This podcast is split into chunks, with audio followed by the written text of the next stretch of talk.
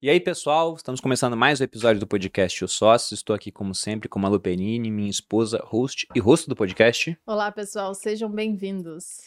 E hoje, Boludinha, vamos falar sobre o que nesse podcast? Hoje nós estamos com uma convidada ilustre aqui. Eu estou honrada, inclusive, mais uma mulher poderosa na nossa mesa.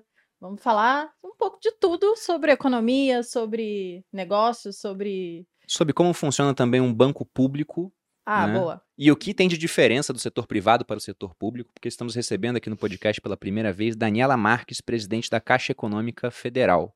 Vou ler aqui o breve currículo da Daniela.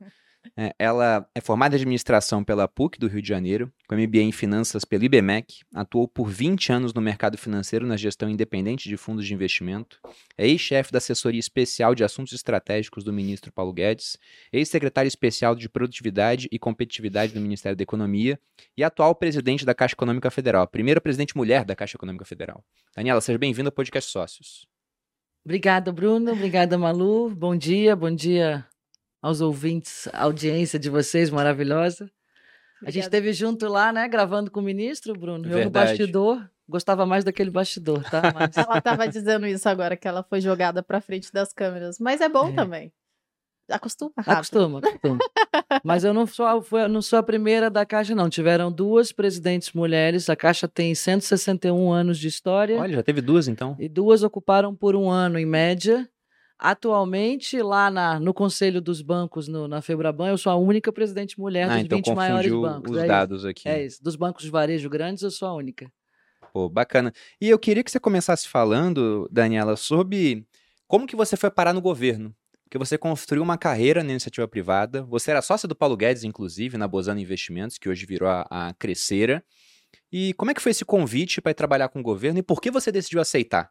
Porque uma coisa é estar lá no mundo da iniciativa privada, não tá tomando marretada de ninguém. Outra é ir pro governo para todo dia ter alguém falando mal de você por alguma coisa que você nem fez às vezes, ou nem teve envolvida, ou tá, fez e o pessoal tá falando mal, mas não tem nada a ver, estão falando mentira.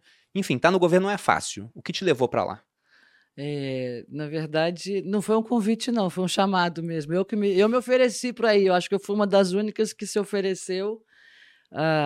O ministro Paulo Guedes, na época, ajudando o então candidato, né, Jair Bolsonaro, e ele tinha, assim, ele já tinha feito o plano econômico quando o Guilherme Afif foi candidato em 1989, tentando colocar uma agenda liberal Brasil. Então, se você pegar o plano, e a gente era criança ainda, né? Eu tinha um ano. É, eu tinha 10.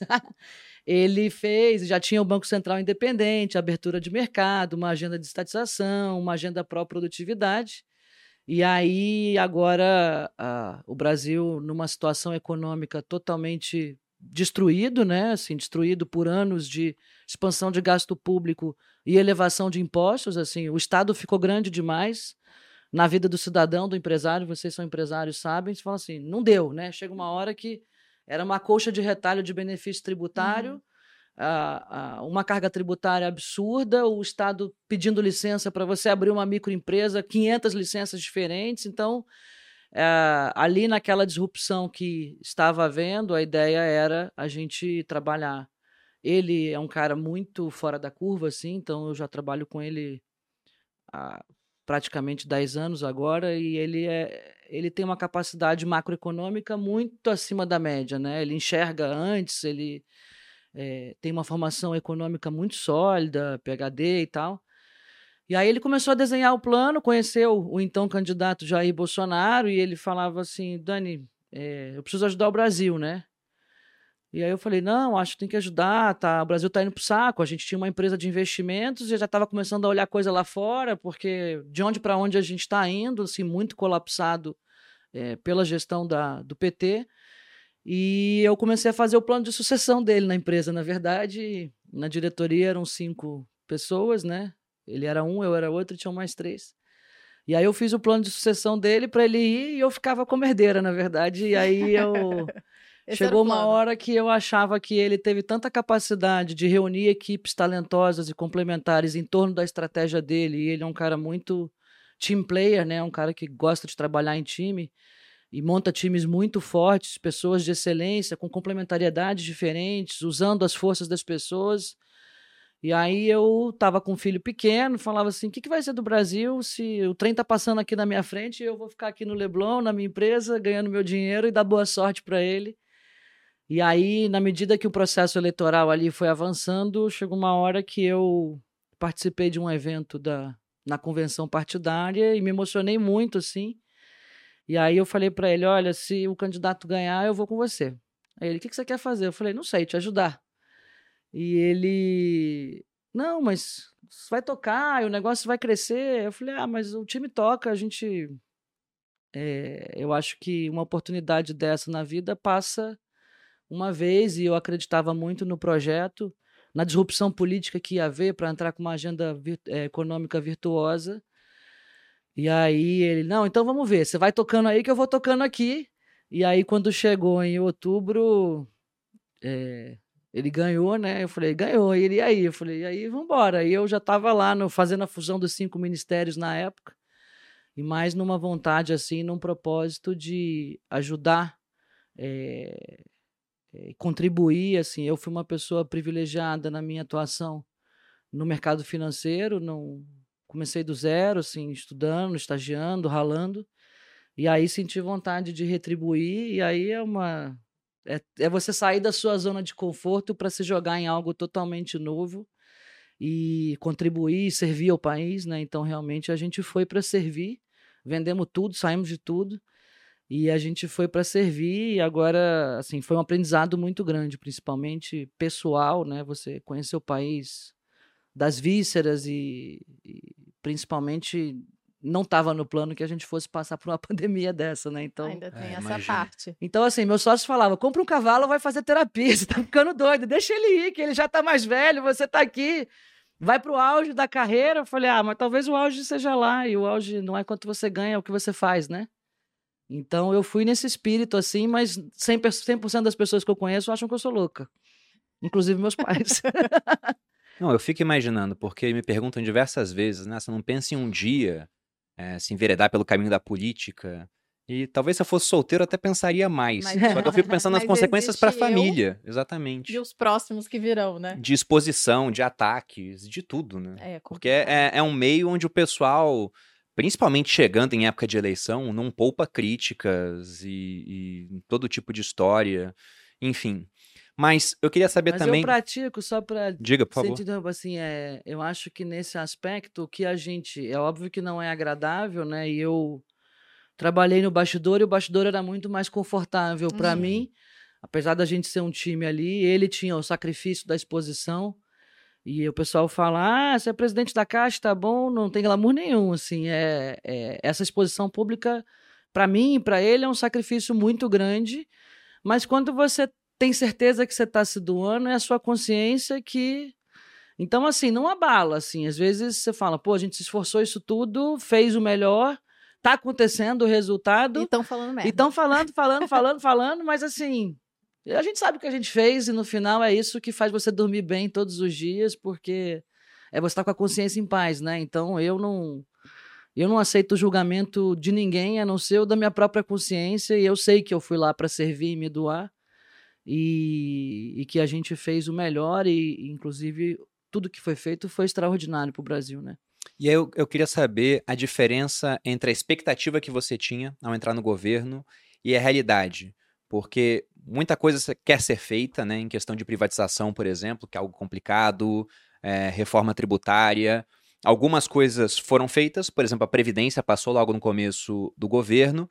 Você teve uma agenda também de desburocratização, algumas PECs interessantes, mas muita coisa não conseguiu ser feita porque, afinal de contas, principalmente no começo, teve a questão do Congresso que não estava alinhado, aí depois, para alinhar, tem toda uma questão também de dar incentivos aos parlamentares, uhum. exatamente, que a política do toma lá da cá, que no começo era muito criticada, mas no Brasil fica travado se não fizer alguma coisa assim. Então, o que você vê que, poxa, a gente tinha essa expectativa e a gente não conseguiu implementar muita coisa desse ponto aqui específico, mas tivemos avanço. O que você acha que foi o principal avanço e coisas que ficaram na mesa que vocês queriam ter feito e não conseguiram?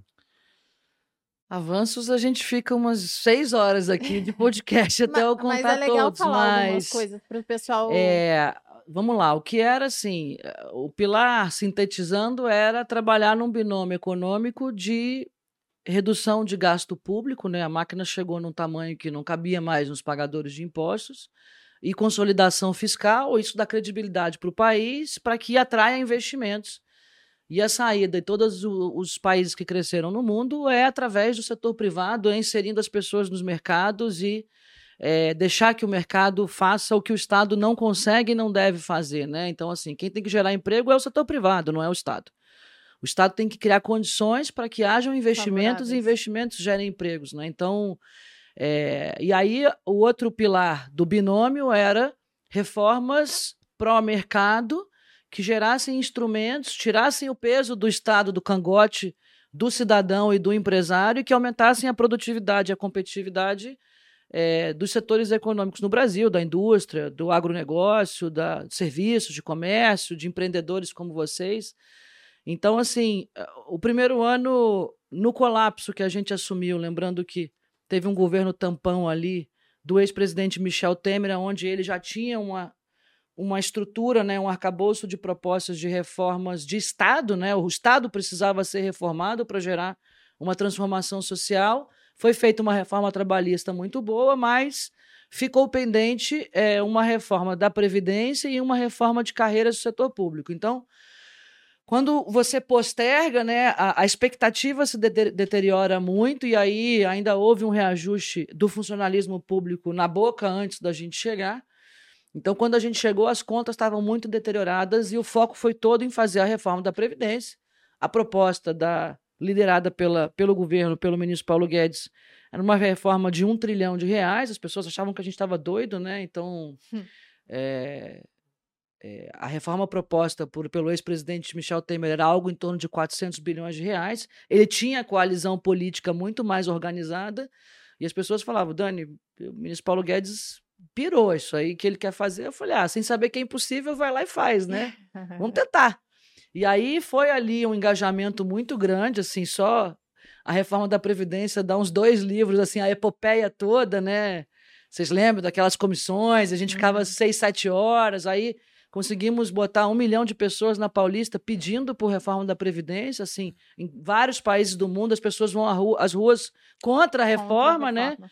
E aí você conseguir construir esse tipo de engajamento na sociedade civil, com a imprensa, com a população, permitiu com que a gente fizesse uma reforma de um trilhão de reais, que agora até os resultados têm sido maiores do que os projetados, né? Já foram, acho que quase 160 bilhões de reais economizados em despesas previdenciárias, o que no tempo. Era um trilhão ao longo de 10 anos. Ao longo de 10 anos. E quando você pegava, assim, na época era a maior despesa do governo, 700 bilhões de reais gastos em previdência, e isso ia é, é, comendo todo o espaço para investimentos do Estado. E não só era maior, a gente pega aquele gráfico do Tesouro Transparente, era maior e a que mais crescia Isso. também. Isso, então o que no tempo era o seguinte, a máquina vai virar um fim em si mesmo.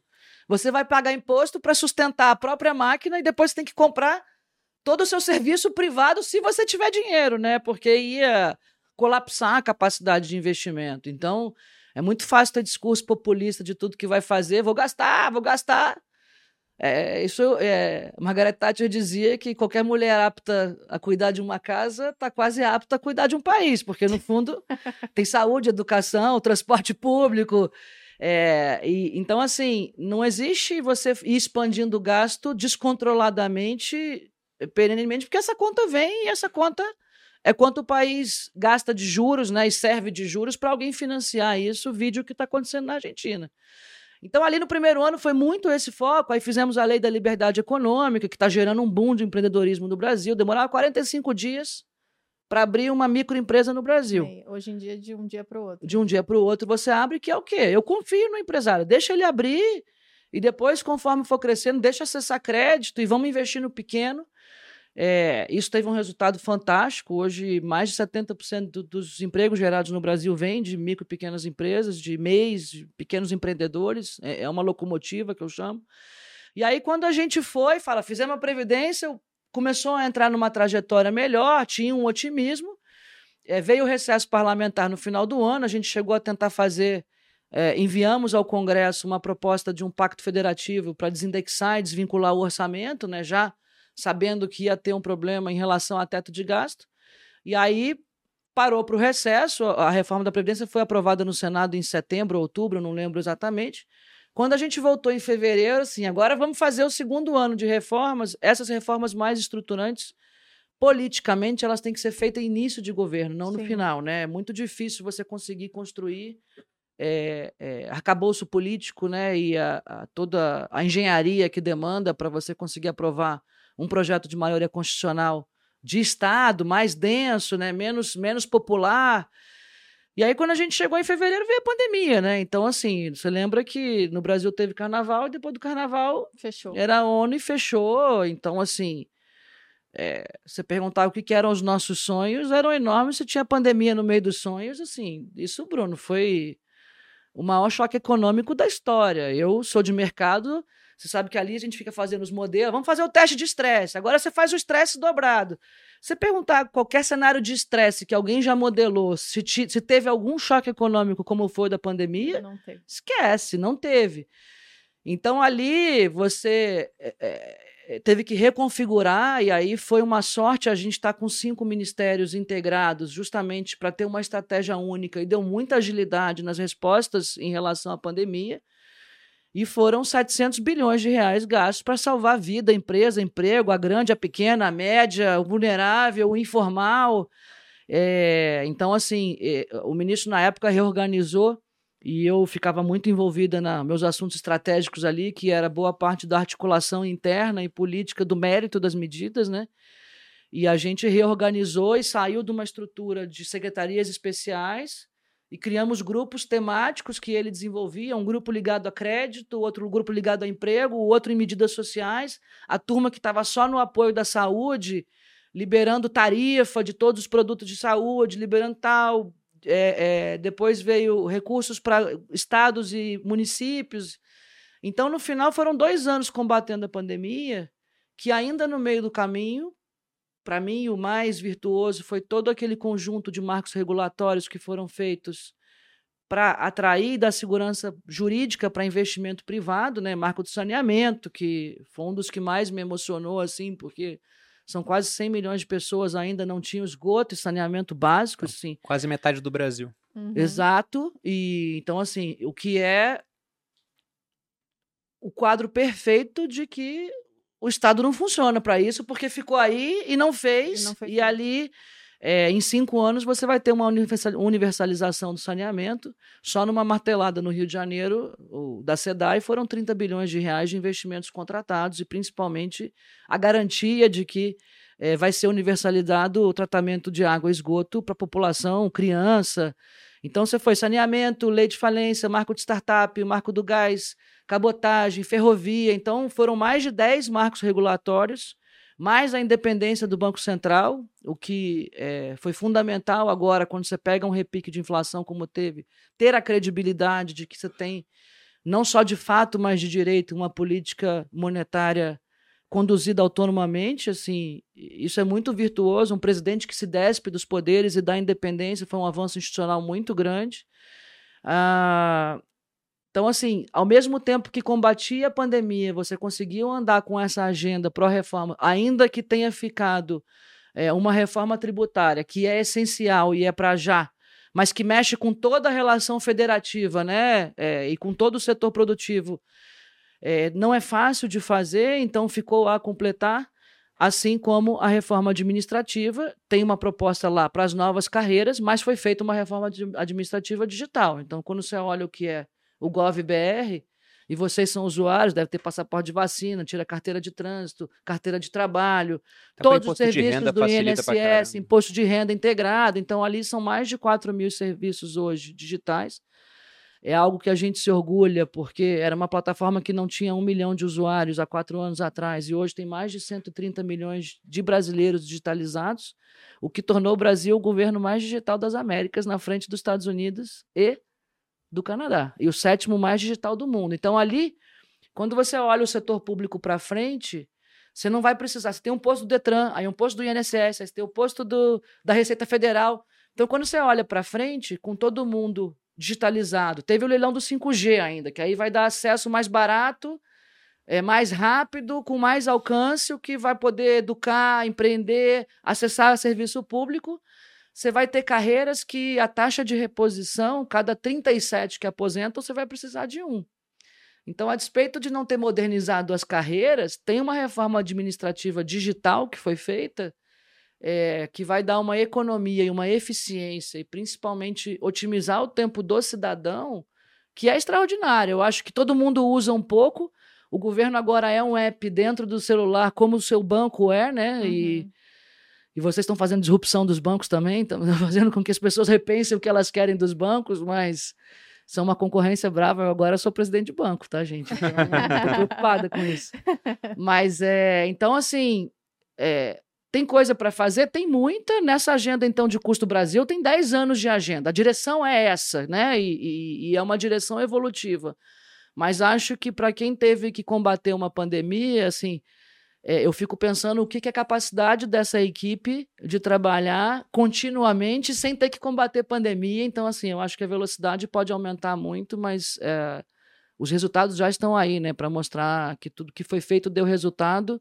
E não tem uma bala de prata, é, é o, é o conjunto de ações, né, e o, a solução de equilíbrio geral que o ministro propôs ali na época para o candidato a presidente, mas o que a gente teve é, liberdade e independência política para implementar, o resultado está aí as pessoas estão se surpreendendo. De onde é que caiu isso? Caiu de, de um conjunto de coisas, não tem uma bala de prata que resolva e não terá para frente, né? Continuar trabalhando nessa direção de reduzir e transformar o Estado, de abrir a economia. O Brasil está indo para o OCDE de é, é, deixar o Estado presente onde ele é essencial, de dar liberdade para o empresário, de dar crédito para o pequeno.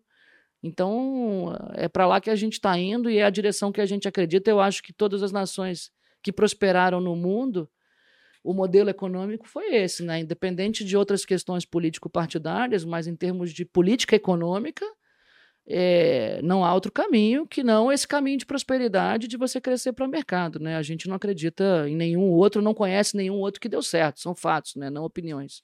Bom, há vários pontos a serem explorados aqui, mas eu vou pegar esse gancho que você deixou, Daniela, da questão da pandemia. Porque, e esse é lado público, você pode entrar lá, quem está acompanhando aqui no site do Tesouro Transparente. Eu vou pedir também, pessoal da edição, colocar a foto que eu quero aqui na tela. Mas a gente vê que desde 2013 o governo ele vinha apresentando um déficit primário, ou seja, a diferença entre o que se arrecada e o que se gasta era negativa. A gente gastava mais do que arrecada, isso vai terminar em mais dívida pública, quanto maior a dívida pública, maiores os juros.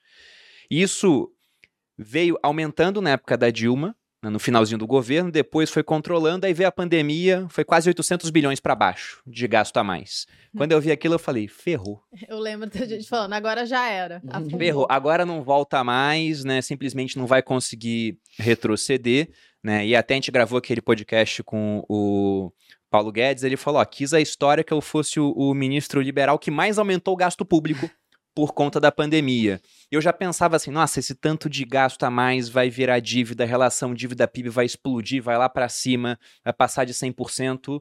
Só que se for pegar o dado que a gente tem agora, de janeiro a julho, a gente não só conseguiu é, a gente não só conseguiu evitar um déficit, como está numa situação de superávit de quase 73 bilhões o que pegou muita gente de surpresa, inclusive a mim. A gente. Eu não achei que isso ia acontecer. Até porque a expectativa do governo em si, o que estava autorizado na lei de diretriz orçamentária, era fechar o ano com um déficit de 150 bilhões. Exato. E muita gente já espera que feche com um superávit, apesar de ter mais gastos agora, no final do ano, questão de impostos sobre combustível, continuação do auxílio. Então, como você disse, não foi uma coisa só, né? Foi todo um, um, um conjunto de decisões e no final, a gente conseguiu ter menos gasto público e voltar a ter superávit. Isso foi realmente impressionante. Porque se pega, vocês podem entrar no Tesouro Transparente Chamado lá. de populista, populistas, é o populismo fiscal, é populismo fiscal. E assim, é, o ministro é muito resiliente, porque os números falam por si, né? Se você gasta e no final você tem o primeiro superávit desde a, de 13 ou 15 anos, 2013 eu não sei, 2013 foi, foi é isso. É, tá lá, então, assim, ele costuma dizer, eu gosto assim, é, a gente pode se, se, orgulhar de ser uma geração que pagou pela sua própria guerra, né? E não deixamos a, a conta para os nossos filhos e netos. E, e, isso foi feito através de um esforço fiscal, ao mesmo tempo que gerava esses gastos temporários, e aí o pulo do gato foi segurar a pressão política para que no bojo do combate à pandemia não, forem contra, não fossem contratadas despesas permanentes juntos, né? Então é assim, isso por isso que você conseguiu fazer esse vale que você falou, mas estancou e todo o esforço de é, controle de gasto que já vinha sendo feito, não só da Previdência, assim, esse foi o primeiro governo da história que reduziu despesa com o pessoal e não expandiu a máquina pública, né? Então, hum. é, tá aí, isso é, é número. Desde o é começo é do Plano Real, todo governo ia sempre à medida que aumentava a arrecadação, também se aumentava o gasto. E aí o que aconteceu foi que o gasto é muito difícil de ser reduzido, enquanto a arrecadação, por causa da crise econômica do Brasil, ela acabou caindo e agora a gente está voltando a, a, ter superávit. Mas um outro ponto que eu achei interessante também, Acho questão. Legal falar o que é superávit. Superávit é o contrário do déficit. Déficit é você gastar mais do que arrecada, superávit é, é você sobra. gastar menos do que arrecada. Pegando o exemplo de dona de casa. Então, se é uma dona de casa e ganha 5 mil reais por mês e gasta 6, você teve déficit de mil. Vai ter que arranjar dívida, e quanto mais dívida você arranja, geralmente mais os juros sobre isso. Se você ganha 5 mil e gasta 4, você teve superávit de mil. E aí, com esse dinheiro, você pode investir para aumentar a sua produtividade, que é o que a gente espera que o Brasil faça no longo prazo, investindo, por exemplo, mais em educação. Aliás, essa é uma boa dica. Todo mundo sempre me perguntou, né? Eu trabalhei com gestão. Ah, o que, que eu faço, né? Da que faz para ganhar dinheiro? O que, que faz para melhorar? Ele falou assim: o segredo um, não importa qual é o tamanho do sua, do, da sua renda, é não gastar mais do que ganha, né? Você tem que se adaptar. É o mínimo, na verdade. É o mínimo. Então, a regra um, senão é, bom para os bancos, né? Mas é, é, a regra um é não gaste mais do que ganha, e mesmo que seja minimamente, você começar a construir alguma poupança de futuro, ou para ter casa própria, ou para é, é, assegurar a educação e futuro dos filhos, se tiver filhos. Então, se isso vale a nível individual, para um governo nem se fala. Era isso pois que eu ia é. dizer. E é muito louco como o país passou um tempão fazendo esse tipo de loucura, que é o mínimo, gastando muito mais do que arrecada. Mas jogando a conta para os empresários, né, Malu? Sim. É, joga, jogando a conta para gerações futuras também, né? Também. Porque aí você tem um endividamento crescente e dívida pública tem de curto prazo, tem de médio, tem de longo prazo, e de longo prazo não somos nós que vamos pagar no final das contas, são outras pessoas. Mas ainda dentro dessa questão da pandemia, porque muita gente olha assim e fala, ah, mas é, o brasileiro, né, principalmente antes de saírem os dados desse ano, com uma surpreendente redução de, de desemprego, fala, poxa, a vida piorou. Né? Mas olha ao redor do mundo o que aconteceu. Eu estou uhum. com os dados de inflação aqui abertos, o Brasil está com uma inflação de 10,07%. E é uma inflação alta, voltamos a ter uma inflação de dois dígitos. Mas a gente olha a zona do euro, está 9,1. A gente olha os Estados Unidos, está 8,5. É uma inflação nos últimos 40 anos. A gente olha a Argentina, está 71%. A gente olha a Turquia, está 80,2%. E aí a gente chega na questão da independência do Banco Central, porque na Turquia o Banco Central virou presidente. Lá os juros com essa inflação de 80% estão em 13. O Brasil já está numa trajetória porque subiu os juros, e isso aí foi o Banco Central, que é independente né, do Poder Executivo, ele é independente do Ministério da Economia. Eles começaram a subir os juros antes do restante do mundo e a gente já está vendo uma inflação que, embora esteja alta, já está em queda. Já chegou a estar tá quase em 13, agora está em 10. E sobre essa questão de banco, porque depois você saiu do Ministério e foi para a Caixa Econômica. Como Dois é que foi? intensos meses. Como é que foi essa transição e por que, que você aceitou esse novo desafio? É, como eu falei, assim, eu acredito no projeto, então eu não fui lá numa numa ambição pessoal, assim, ah, eu tenho ambição de ocupar tal posição no governo. Então, realmente, eu me joguei, assim, me entreguei é, ao projeto e ao desafio. Levei o meu filho, na época, tinha quatro anos, para Brasília. Fui para lá sozinha com ele, tive que construir toda uma rotina também, que sendo solteiro é mais fácil é, do que tendo filho, envolve uma série de outras estruturas e decisões. Então, assim, eu não estava muito ligada na, no cargo e sim no aprendizado. No início, até achei que eu ia fazer coisas ligadas ao mercado de capitais, essas, essas instrumentos modernizantes que foram lançados, CPR Verde, o Fiagro, aí tem um grupo do IMK, que é a turma do mercado, e eu fiz uma coisa totalmente diferente enquanto assuntos estratégicos. Depois, na Secretaria de Produtividade, era o que era o Ministério da Indústria e Comércio. E aí é, teve uma, é, uma crise que explodiu em relação à Caixa, ligado a uma série de denúncias em relação ao meu antecessor, que ainda estão sendo apuradas com rigor e independência, mas que você tem que ter muita cautela para não não para julgar as pessoas, né? Então eu não julgo ninguém, não sou juíza. Você fala, aconteceu? Não sei, estou apurando, né? é, tinham denúncias, denúncias têm que ser apuradas com rigor e independência, mas a gente precisa preservar o banco, é, os denunciantes e os denunciados, né? Porque todo mundo tem família, não interessa a ninguém você tratar esse assunto em praça pública. Mas foi em meio a essa. Eu gostaria até de ter assumido é, um desafio numa situação mais tranquila. Mas, assim, não foi uma coisa planejada, né? Infelizmente teve isso. Quando tem, para ter a independência na apuração, requer um afastamento, que foi o que o presidente da República fez. E aí eu estava ali, assim, achando que eu estava concluindo essa jornada como secretaria especial, e ele me chamou e falou: Olha, você está pronta, tem minha confiança, o mercado financeiro é a sua. Brinquei assim, para quem para quem sobreviveu na política, o, banco é até quase ir para Disney, né? Mas, é, mas ele, eu tinha uma relação muito construtiva com ele, sempre tive, porque fui articuladora dos projetos da equipe econômica junto ao Palácio também, então conversei com ele esses quatro anos em base diária. Ele é uma pessoa muito simples de entender o, o mindset dele, porque ele, ele, naquela forma bruta dele ali, ele está com o ouvido ligado na rua o tempo todo. Então ele só fala do povão. Então ele traz os problemas do povão e a gente tem que agregar né, a equipe, principalmente o ministro Paulo Guedes, e transformar em soluções. Ah, então ele. É, o papel da Caixa na essência do plano, e aí é fácil você pegar a missão, porque você entende todo. Ali é uma ferramenta e um instrumento desse plano original, aonde lá ainda no governo de transição, o Paulo reunia a equipe e ninguém sabia que cargo ia ocupar até então, né? Tava o Roberto Campos, tinha o Roberto Castelo Branco, que foi presidente da Petrobras, o Caio Andrade, que agora é presidente da Petrobras, foi presidente do SERPRO, foi secretário de desburocratização, o Adolfo Saxida, que agora é ministro de Minas e Energia. Então, a gente discutia muito o plano, a fusão dos ministérios, quais eram as estratégias para cada um dos vetores, e ninguém sabia, e o ministro fez questão disso, de que a gente tivesse unidade filosófica, unidade de estratégica, espírito de equipe, e depois ele distribuiu os cargos. Então, para os bancos públicos, o Gustavo Montezano, por exemplo, que é presidente do BNDES, também começou na Secretaria de Estatização, e aí depois, quando trocou, foi convocado, era vamos desalavancar o balanço, lembrando que tanto o BNDES quanto o Caixa financiavam grandes campeões nacionais, né? É, obras em, em, em, países de ditadura, empreiteiras, grandes empresas de alimentos. Hum.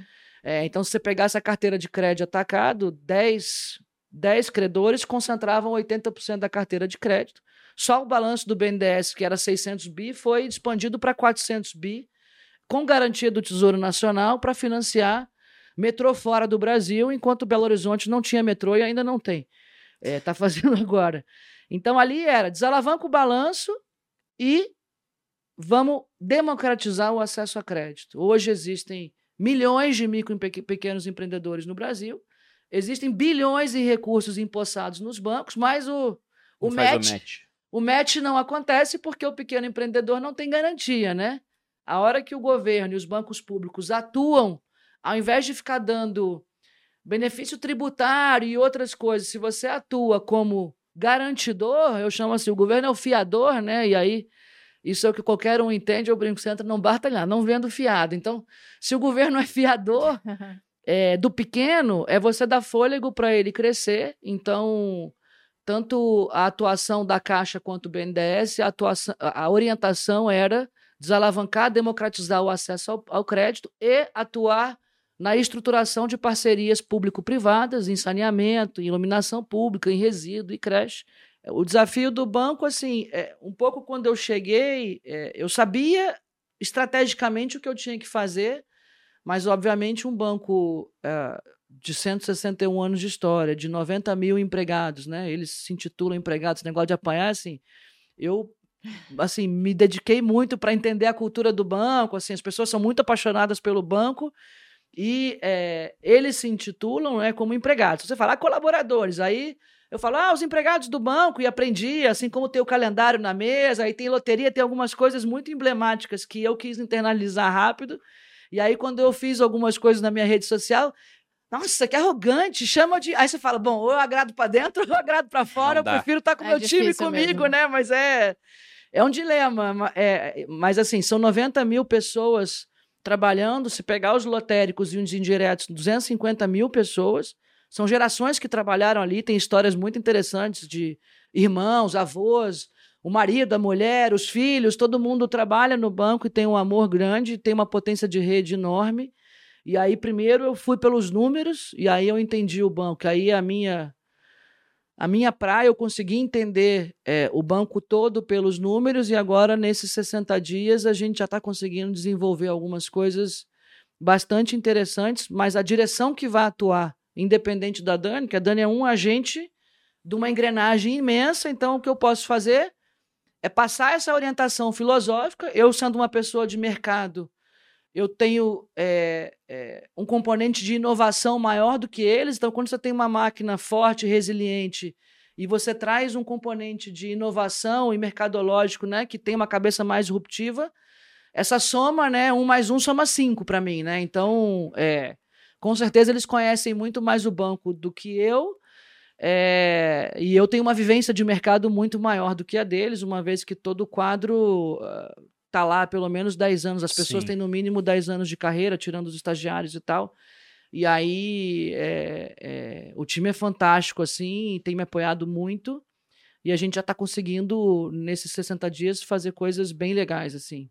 Dani, antes de entrar mais a fundo na questão do banco, eu vou aproveitar para fazer uma pergunta que eu acho interessante aqui, aproveitando o tempo que você passou no Ministério da Economia e também seu conhecimento de mercado. Porque o que a gente vê, né, depois que nós tivemos uma inflação subindo pelo mundo todo, a ortodoxia fala, ó, um banco central tem que subir juros para ajudar a conter essa inflação. E quando isso acontece, a gente tem uma economia que ela vai desaquecendo. Inclusive, já se fala em recessão na Europa, porque os custos de energia estão muito altos, os Estados Unidos também devem passar por isso. E geralmente, no ambiente recessivo, a gente vê perda de empregos e não ganhos.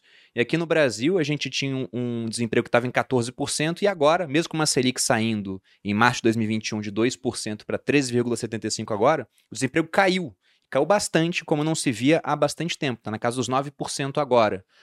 Por que, que você acha que isso está acontecendo? Tem a ver, por exemplo, com esse fomento de crédito para os empreendedores, para os pequenos que contratam mais gente? Qual seria a explicação para o que está acontecendo agora? Esse fenômeno que não é o que acontece geralmente, né? Quando se aumenta juros. Estão lá trabalhando para isso, né? E tem ainda. Mas, assim, parte da, do fenômeno, além de ser um desemprego de um dígito, como você falou, é a maior população ocupada da história do Brasil, tá? Então, fala, a vida piorou. Se você está com a maior população ocupada da história e o maior programa Quando de você renda fala básica... população ocupada, você quer dizer que Quantos é... milhões de pessoas têm uma ocupação hoje no ah, Brasil tá. trabalhando? São mais de 100 milhões de pessoas com uma ocupação, e aí se você pegar o gráfico, depois até você bota o... Você mostra para a turma esse gráfico, mas é, é a maior número de pessoas ocupadas é, que o Brasil já teve na história. Então, se você pega esse vale da pandemia, até hoje já foram mais de 14 milhões de empregos gerados. Então, o que significa que a gente está no, no caminho certo, né? E aí, uh, o ministro dizia que o mundo ia para baixo e o Brasil ia para cima e falou não vai haver primeiro falava vou votar em V aí falava é V de virtual não vai acontecer aí voltou em V teve muito meme então disso. a gente está vivendo na rolagem do caos né agora esse ano está vendo as sequências entraram um ano com previsão de recessão Estamos indo para previsões pelo Banco Central de um, de um PIB de 3%. E agora o, o caos é para o ano que vem, tá? O ano que vem vai piorar, tenho certeza disso. Eu, eu brinco assim, a quem interessa falar mal do seu país? Assim, falar bem atrai investimento e, e renda não é ruim para ninguém, né? Assim, dinheiro não tem carimbo, não, nem lado, né? Um dólar é um dólar e um real é um real em qualquer lugar do mundo. A gente tem que fortalecer a nossa moeda e falar bem do nosso país e não falar mal minimamente para atrair investimentos, né? E depois você pensa no resto. Então, assim, é, eu acho que, sintetizando, que, de novo, não tem bala de prata, mas eu acho que os dois principais fatores que têm impulsionado a atividade econômica é esse, esse apoio, todas as medidas de estímulos ligado a micro e pequenas empresas, ali realmente tem um boom de serviço, agora voltou muito forte no pós-pandemia, tinha muita demanda reprimida, mas é investimento privado, tá, Bruno? Então, assim, quando começaram a sair os primeiros resultados bons, você pegar a taxa de investimento em relação ao PIB, também a gente está indo para cima de 20%, que é a mais elevada dos últimos não sei quantos anos. Então, o que significa que você entrar lá, você que gosta de mostrar aqui para a turma, no GovBR tem uma ferramenta chamada Monitor de Investimentos, que foi lançada quando eu estava na Secretaria de Produtividade ainda, em parceria com a Embaixada Britânica e o BID, o Banco de Interdesenvolvimento é, das Américas. Ali tem todo esses investimentos privados que a gente fala, contratados, vai ter o mapa do Brasil, e hoje ali tem aberto quase um trilhão de reais de investimentos contratados para os próximos 10 anos, só no programa de parceria público-privado do governo federal. Em óleo e gás, em saneamento, em parques, em resíduos, tem lá o mapa do Brasil, quais são os projetos, quais empresas ganharam, em que região e como vai ser o desembolso. Se você pegar esse ano, a hora que você assina um contrato, no cronograma, é óbvio que você começa a organizar o negócio fez a primeira leva de desembolso, você pegar só o 5G, por exemplo. Ao invés da gente fazer a outorga, o que, é a outorga? A União recebe o caixa e deixa depois o privado fazer o que ele quiser. O modelo escolhido, prioritariamente, foi CAPEX. Ao invés da União ficar com o caixa, ela falou assim: eu já quero que você se obrigue a contratar investimentos nesse setor que a gente está leiloando. Então, essa simples mudança de outorga para CAPEX, na, preferencialmente nos modelos, no 5G, como é que foi feito o leilão? são obrigados 40 bilhões de reais em investimentos nos próximos 10 anos. Quanto a União recebeu? Só um pouquinho. No caixa. Então, nesse mapa lá, hoje tem quase um trilhão de reais discriminado contrato a contrato, 960 bi, em todas as regiões do país, aonde o desembolso só começou. Aí, os próximos dois, três anos escala muito. E quando você fala em investimento, aí você fala: olha, a recuperação foi desigual. Eu leio isso. Olha, melhorou, mas a recuperação foi desigual. Por Muito quê? bom essas, Olha, essas manchetes, né? Muito bom. Primeiro você atrai diminui mais, investimento. renda Aí tá o mais investimento vai gerar emprego, vai gerar contratação de insumo, contratação de mão de obra, aí você gera renda, aí renda gera serviço, e aí você começa a descer e chegar na base. Não tem bala de prata. Você vai fazer o quê? Distribuir 300 bilhões de reais de, de ainda que renda básica seja necessária, está sendo feito, a, a recuperação estrutural não vem disso. Uhum. Você não consegue perpetuar uma nação e criar riqueza distribuindo renda básica, né? Você tem que fazer para dar assistência sim, mas ajudar e ser uma rampa de decolagem para o cara voar sozinho. O tal de dar a, a vara de pescar e não o peixe. exato, exato. Então, o programa social é concebido assim, mas assim, o fator que ninguém parece que quis enxergar é justamente é, o care, né? O que tem de crescimento já embutido nesse cronograma de, nesse programa de concessões para os próximos 10 anos, você vai falar, eu não sei quem vai ser o presidente do Brasil agora, eu sei que vai gerar um milhão de empregos que já estão contratados de um legado construído agora e que ainda vem o Porto de Santos, então tem mais ainda 400, quando eu falo desse, da carteira de projetos da Caixa, é essa a direção e isso vai acelerar. Então, é, é o próprio dado de emprego e esses investimentos contratados que tem feito com que as pessoas se surpreendam porque a gente está indo por um choque de oferta e aí o modelo mudou mesmo. Então, assim, é, a, a gente é bastante otimista com a posição que o Brasil tem hoje em relação ao mundo, que realmente está desacelerando e atrasou nessa subida de juros que você falou.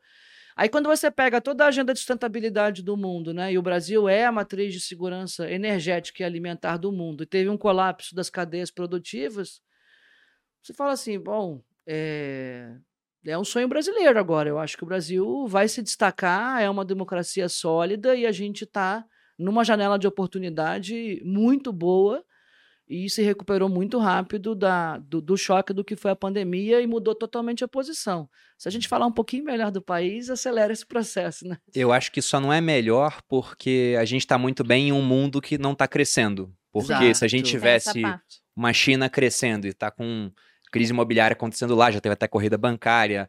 Não é que não está crescendo, está crescendo muito menos do que crescia em outros anos. Uma Europa que está enfrentando o risco de apagão. Se esse pessoal que faz muito comércio com o Brasil, que os maiores parceiros comerciais do Brasil são China e Estados Unidos, mas na verdade se botar a Europa como bloco, zona do euro, fica até acima dos Estados Unidos. Então quando esse pessoal cresce menos, acaba impactando a gente. Só que realmente o Brasil, até escrevi um texto outro dia, é, onde eu falei que só sobrou o Brasil. Porque se a gente for olhar os outros países, principalmente os emergentes, pensa lá primeiro nos BRICS, né? Brasil, Rússia, Índia, China e África do Sul, né? South Africa. Você pensa na Rússia, está em guerra com a Ucrânia. Aí não dá para investir na Rússia, um monte de sanção lá, não vale a pena. Você pensa na China, É um país que está passando por crise agora também e que tem 1,4 bilhão de pessoas, são importadores de commodities, matérias-primas e um cenário de commodities com preços muito altos. Então é ruim. A Índia, a mesma coisa. Você vai para a África do Sul, o pessoal acha que Brasil e Estados Unidos são países divididos. Olha a África do Sul que teve uma política de apartheid até o meio dos anos 90. Né? Então é, é, um país com muito mais instabilidade social e um cenário de preços de alimentos e energia em alta. Tá? Acaba virando meio que um barril de pólvora. A gente olha o Brasil, a gente tem autossuficiência energética, nossa matriz de produtividade de energia ela é muito limpa, inclusive, né? Muita energia é hidrelétrica. É um país que exporta commodities nesse cenário de commodities com preços altos. Então, até falei, eu não sei quem vai ganhar a eleição, mas provavelmente esse cara que ganhar vai ter condição de ser um governante muito popular, porque o vento está a favor do Brasil. Claro. Então o cara pode fazer até umas besteiras que mesmo assim o negócio está indo e ele vai ficar bem falado. E você foi xingado porque você Fui xingado, porque aí eu falei que não tem diferença entre quem ganha, né? é, não é isso, é que o vento tá tão bom que quem ganhar vai pegar esse vento favorável. E é muito mais fácil governar com o vento favorável, favorável. do que pegando vento contra, pô. Mas é, é porque fácil. tem um, um conjunto de ações, de ações que, que, tornaram o Brasil um porto seguro de investimentos. Então, Eu assim, concordo com isso. É, esse vento ele acontece desde que acaso. a direção continue sendo essa. Não, então, não foi por acaso. É, não tem só um economista no, no Brasil chamado Paulo Guedes, mas assim, qualquer economista que sente lá a rota que tem que seguir, o mapa de voo tá dado, entendeu? Assim, não, não tem como você botar o Brasil em, outro, em outra direção, porque você está vendo a bola de neve que é no caminho virtuoso, né? E fazer a bola de neve inversa é muito fácil. Começa a gastar de novo, é, fazer gastar. medida populista. Sim, é ah, não, o Estado é que vai resolver tendo, entra o superestado, que é um país que ainda tem uma situação é, de orçamento delicado e que requer muita responsabilidade nas ações muita precisão, mas assim, é, é, a direção é essa de mercado, está aí, os números estão aí para provar, né? Então, o Brasil está bem desde e é o porto seguro de investimento do mundo, parafraseando meu amigo ministro Adolfo Saxida, Brasil é porto seguro de investimentos, porque estão sendo foram construídas e continuam sendo construídas é, as ferramentas e, os, e, o arcabouço regulatório, é, é, de segurança jurídica, de política econômica que precisa para que isso aconteça, né? Senão é muito fácil mudar o mudar esse vento também, assim. Como todos os vizinhos que a gente tem aqui na América do Sul já fizeram, né? Três, três palavras lá no microfone do Congresso aliado, assim, você muda esse vento rapidinho, fazendo uma guinada de política econômica, como o Chile, você viu. O Chile tinha uma agenda liberal que, se você pega um gráfico, isso é interessante você mostrar também, mano, o que foi o Chile em relação à América Latina nos últimos 30 anos, é uma boca de jacaré e a velocidade com que colapsou agora. Isso não... não... tem a ver com pessoas, tem a ver com política econômica, tá? E, e não foi pior porque a Constituição não passou que a Constituição nova deles também, pelo amor de Deus, Porque que estava foi tão lá. ruim que rapidamente foi tão ruim que não falou, passaram. Gente do céu. Exatamente. Foi um é delírio difícil de consertar, ali. mas é muito rápido de estragar de e colapsar como tudo, tudo, tá? Como tudo. Não, sim, tem sempre um risco aqui no Brasil, ainda mais porque somos um, um país que concentra muito poder em Brasília. Então, dependendo de quem está com esse poder concentrado nas mãos, muita coisa pode acontecer. E voltando à questão de, de caixa econômica, porque como você citou aqui, Daniela, há um papel social da Caixa. É um banco que tem muita capilaridade. Eu dava até esse exemplo com o Banco do Brasil, mas vale para a Caixa também. Eu fui militar durante 11 anos, então fui em cidades no Brasil onde você tinha 3, 2 mil habitantes. Fui em comunidade indígena. É, o que eu ia falar é que sempre tem quatro coisas numa cidade pequenininha, com 2 mil habitantes. Vai ter uma praça, uma igreja, um Banco do Brasil barra Caixa. Tem outro que eu não vou citar aqui que também costuma ter, né? Mas enfim. Eu sempre tem algumas coisas assim, então tem muita capilaridade. Você enxerga a Caixa como uma estrutura que inerentemente tem que fazer parte do Estado? Ou você veria, por exemplo, olha, dá para privatizar? Ou pegando o Banco do Brasil e Caixa, que são dois bancos estatais, né? Só que um já é listado em bolsa. Você enxerga algum deles sendo privatizado, numa agenda de privatização? que era uma coisa prometida nesse governo, muita gente questionando, ah, não está acontecendo nada, mas tem uma Eletrobras agora no final, que eu também esperava que não fosse acontecer. Eu comprei Eletrobras lá atrás pensando em privatização. Fiquei carregando um tempão quando eu vendi, saiu o negócio. Foi difícil, é. Não, pois é, é complicado. É, vamos lá, não aconteceu nada de novo. Só pegar os números que você vê que aconteceu muita coisa, né? Então não foi só a Eletrobras, teve a BR Distribuidora, teve uma série de desinvestimentos de empresas indiretas. E por que, que você fez mais na indireta e menos na direta? Porque, o processo regulatório você precisa do Congresso para fazer a direta, tanto que a privatização do Correio está lá na, O que não existia antes. aprovado né? Foi uma na Câmara e no aqui. Senado parado. Então, assim, não é da vontade da equipe econômica é, que a coisa acontece ou não, é na velocidade da política. Quem dá esse timing é as políticas. Como as indiretas não. é, você não precisa do, da aprovação legislativa, Mais rápido. é mais fácil e a aprovação legislativa ela acontece quando há engajamento da sociedade civil, principalmente é, em prol do projeto, enxergando aqui como, co- aquilo como virtuoso, porque tem muita narrativa falsa, né, Bruno? Então, quando você vai fazer um, tentar fazer uma disrupção é, de um correio, a privatização, por exemplo, você vê o trabalho de saneamento que foi feito agora. O, o, o correio estava indo para ser uma estatal deficitária que ia consumir 20 bilhões de reais por ano de subvenção do Estado. E hoje é, dá um lucro já de, de quase um bilhão de reais, deu. Então, assim, o saneamento que foi feito nas estatais, e elas deixaram de ser todas deficitárias, problemáticas, assaltadas, roubadas, era um mau serviço e ainda era chincalhado e roubado. Aí você saneia hoje no conjunto das estatais, eh, são mais de 140 bilhões de reais de lucros gerados, mas ainda assim, eh, apesar do trabalho super virtuoso, qual é a narrativa que constroem em relação ao correio? Olha, eles querem vender e a carta não vai chegar nessa sua cidadezinha. Quando ele falou, tem quatro coisas: a igreja, a prefeitura, a caixa e o correio. Aí ele fala: olha, não vão mais ser atendidos e tal. um Eu falei, bordel, que ele ia "Vai." falar, eu acho. É, também Algo ter um tipo. po- É, eu deixei no ar aí, né? Malu já É uma revelou. profissão Só antiga. deixando é uma claro, profissão né? antiga. É, Então, assim, aí eles- eles criam assim: olha, você não vai deixar de ter o serviço. Claro que vai. E, assim, a, a privatização da Eletrobras, é, é, você vê que é assegurar os investimentos que são necessários para você ter a utilidade pública na frente que o Estado não vai ter capacidade de fazer, porque não tem dinheiro para fazer. Então, assim, é, politicamente, como ali tem muito. No passado teve muito uso político, gera cargo, gera coisa, gera contrato e tal. É, é, você cria narrativa, principalmente para a população de mais baixa renda e mais vulnerável, que não entende por que, que aquilo vai beneficiar. A minha mãe Mas demorou, estão começando inclusive. a entender. Minha mãe demorou até, até. Como foi que ela se, se convenceu, amor, que o correio podia. Eu falei, mãe, você recebe alguma coisa pelo correio hoje? Daí ela, não, as- quando eu compro alguma coisa, não vem pelo correio. Vem, né, por, pela É isso. iniciativa privada. Você vê que o Correio tinha quase 100% de market share, já está com perto de 50%, Uhum. Porque perdeu competitividade no tempo, apesar do ótimo trabalho que foi feito nos últimos quatro anos. Mas, assim, é, é, já tem, você olha lá na- nos Estados Unidos, tem 10 empresas competindo, e a competição gera eficiência, e a eficiência e gera redução de preço para o consumidor no final e agilidade.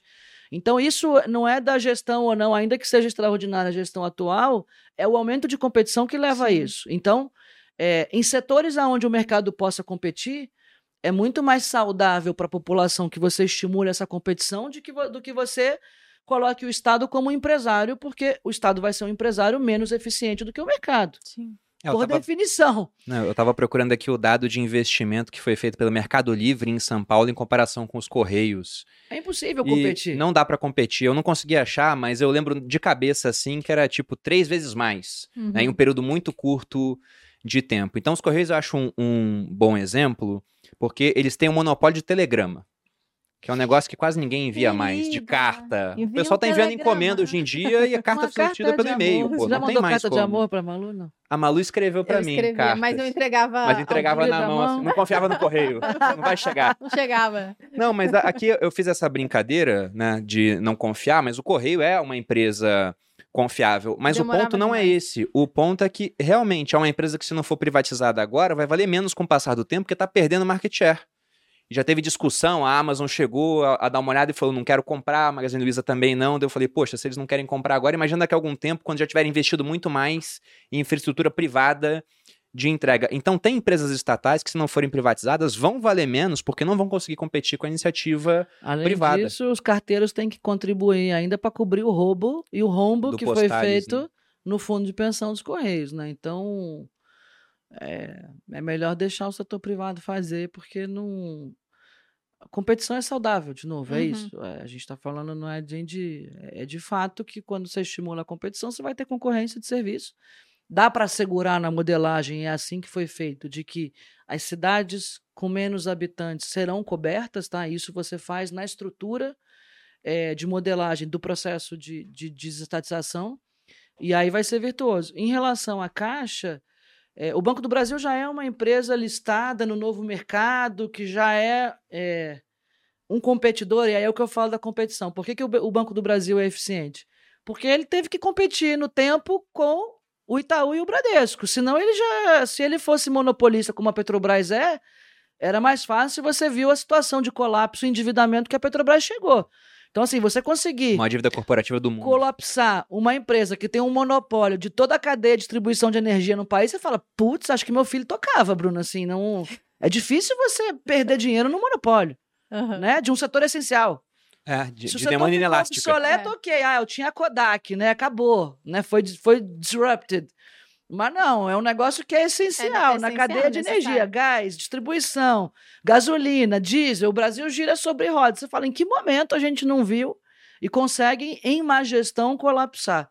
No caso dos bancos, como tem competição, né, já tinha competição entre os próprios bancos e agora é, a prova está aí, mais uma do aumento de competição que a gente entrou para estimular, que foi o Pix, por exemplo, e mais uhum. toda a agenda de abertura de competição no setor financeiro, que está democratizando muito o mercado, reduziu o custo.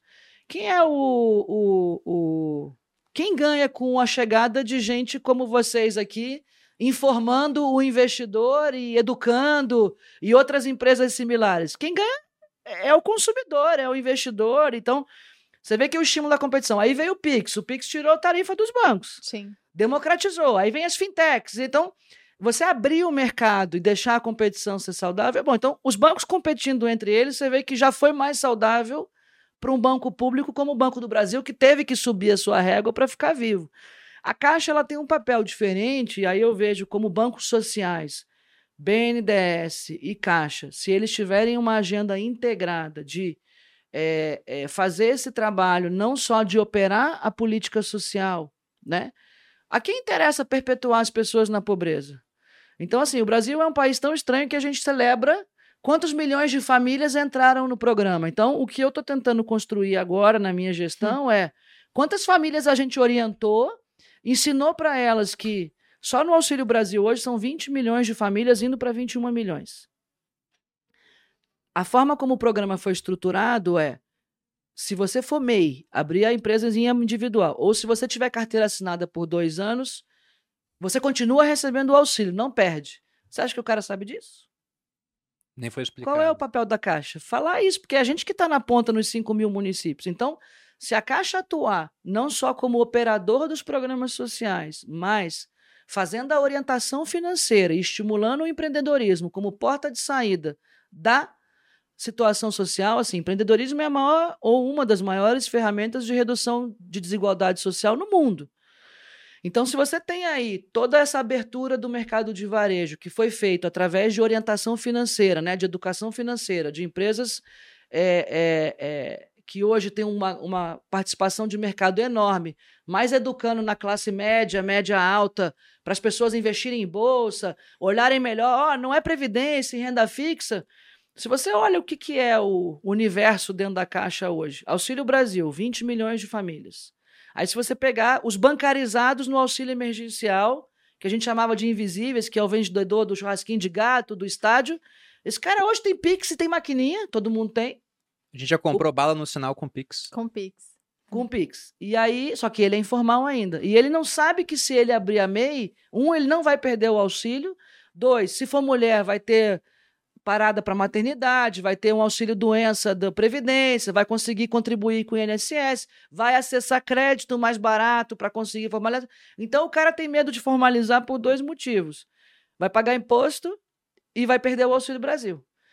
Então, se a gente fizer essa, essa orientação financeira de base, e aí estamos falando que a Caixa é um banco de 148 milhões de clientes, sendo que nesse grupo né, da base da pirâmide são quase 80 milhões de cidadãos brasileiros, se a gente tiver um foco muito concentrado, deixa de ser um banco de produto, habitação, auxílio, FGTS, auxílio-desemprego, e passe a focar no cliente, no cidadão, pode ter um papel é, social muito mais é, é, de muito mais criação de valor e de muito mais impacto para o cidadão e para a sociedade do que tem hoje. E aí sim, ir na essência da sua função, que é você construir uma agenda de sustentabilidade aonde quantas famílias eu é, opero o auxílio que o governo faz, mas quantas eu consegui emancipar e construir a, a, a independência financeira e ela deixa o programa. Então, assim, o meu sonho é ter uma agenda e a gente está construindo é, os fundamentos que a gente precisa para aprofundar a atuação nessa direção, é ter um objetivo de ah, a gente vai tirar 2 milhões de famílias por ano, por exemplo. Por quê? Porque uma virou meio, o meio virou micro, o micro virou pequeno e as pessoas começam a ascender. A gente está desenhando uma parceria muito bacana agora com a CUFA, Central Única de Favelas, é, para a gente atuar numa rede de agentes autônomos correspondentes bancários Dentro das favelas, são 5 mil comunidades. Para você ter ideia, a atividade econômica das favelas, eu fiquei impressionado. São 180 bilhões de reais. É, é, o quarto maior estado brasileiro, como se fosse. E, Tudo e informal. Um total de 17, estimado, 17 milhões de pessoas, sendo 9 milhões de mulheres. E aí eu vou, eu vou fazer uma parceria muito ampla com eles, que vai, vamos lançar agora, dia 24 de setembro, para que a gente é, a partir da conversa na base, né, e você falar com esse brasileiro, você apoia ele no empreendedorismo, no planejamento familiar, fala assim, olha, se você botar 20 reais por mês aqui capitalizando, eu quero ter os influencers como vocês assim, mas dentro da favela tentando achar a linguagem deles, você vê que a Malu já te ajuda pra caramba aqui. É, eu tento. Porque às vezes o que a gente fala ninguém é entende, é né? A gente tá no planeta, eu falo, eu tenho 80 milhões de caras ali embaixo que eu preciso traduzir e fazer essa tem, orientação viu? Tem, tem influenciador Tem muito muito bom. O. Favelado Investidor, por exemplo, é um cara que ele tem essa pegada. Eu tô essa triando, aí tô com a turma da CUFA, aí a gente já pegou umas influências, vamos lançar um projeto muito legal, que para mim vai ser um piloto de um maior, e aí estamos trabalhando numa agenda digital forte, para que a gente, e aí microcrédito principalmente, você tem que ter um processo digital e de risco muito bem estruturado, é, porque não dá para você fazer um balance scorecard como você faz no, numa operação de crédito tradicional para conseguir escalar. E aí a gente quer atuar muito forte nesse pequeno empreendedor, é o cara que abre a borracharia, que abre a padaria, que é a própria comunidade é, criando riqueza para ela mesma e a gente apoiando em todas as dimensões, desde o cara formalizar até dar fôlego, planejar, orientar, dar informação. Então, é, esse projeto assim é meu é meu bebê. Eu queria fazer só isso, na verdade. O resto do banco nem. Dos problemas eu, eu poderia passar para outra pessoa tocar, mas assim, acho que vai dar um impacto muito grande. É, então fica claro que o papel da Caixa você vê como algo diferente sim. em comparação a, a outras Até porque empresas. é muito monopólio, assim, se você fosse pensar e a gente não pensa, não está na agenda a privatização da Caixa, é, a hora que você, como é que você dissocia todos os, os monopólios contratados pelo governo? Você precisa ter um banco operador mesmo. Então, hoje a gente opera uh, somando todos os programas sociais, são mais de 140 bilhões de reais por ano em benefícios pagos pela Caixa, e por isso a Caixa é o único banco que tem autorização do Banco Central para abrir conta, conta social, só com o CPF do cara como, é, como identidade única e sem nenhum outro documento. Então, assim, é, é, como a gente estava falando da política pública em Brasília, mas você precisa de um operador para distribuir o serviço essencial e fazer aquilo que nenhum outro banco quer fazer, né? Então, assim, é muito difícil você dissociar essa função. E aí dá para você ser eficiente, é o que eu acho, gerar um impacto muito maior se a gente tiver também uma atuação mais forte, uma preocupação na construção da rampa financeira é, das pessoas para que elas uh, uh, deixem de depender do Estado para sobreviver e construam sua própria estrutura de renda familiar e, e atinjam os sonhos das famílias. Né? Então, assim, eu acho que dá para ser um grande motor de capitalismo popular. Tem grandes cases no mundo disso, né? A própria Margaret Thatcher lá na Inglaterra fez. Quantos ingleses tinham casa própria e você foi construindo planejamento para que eles economizassem e depois assim o percentual de pessoas que tinham casa própria aumentou substancialmente e aí a gente quer fazer muito capitalismo popular e no final você fala a hora que você privatiza uma empresa vai ter um cara na favela que bota 50 reais.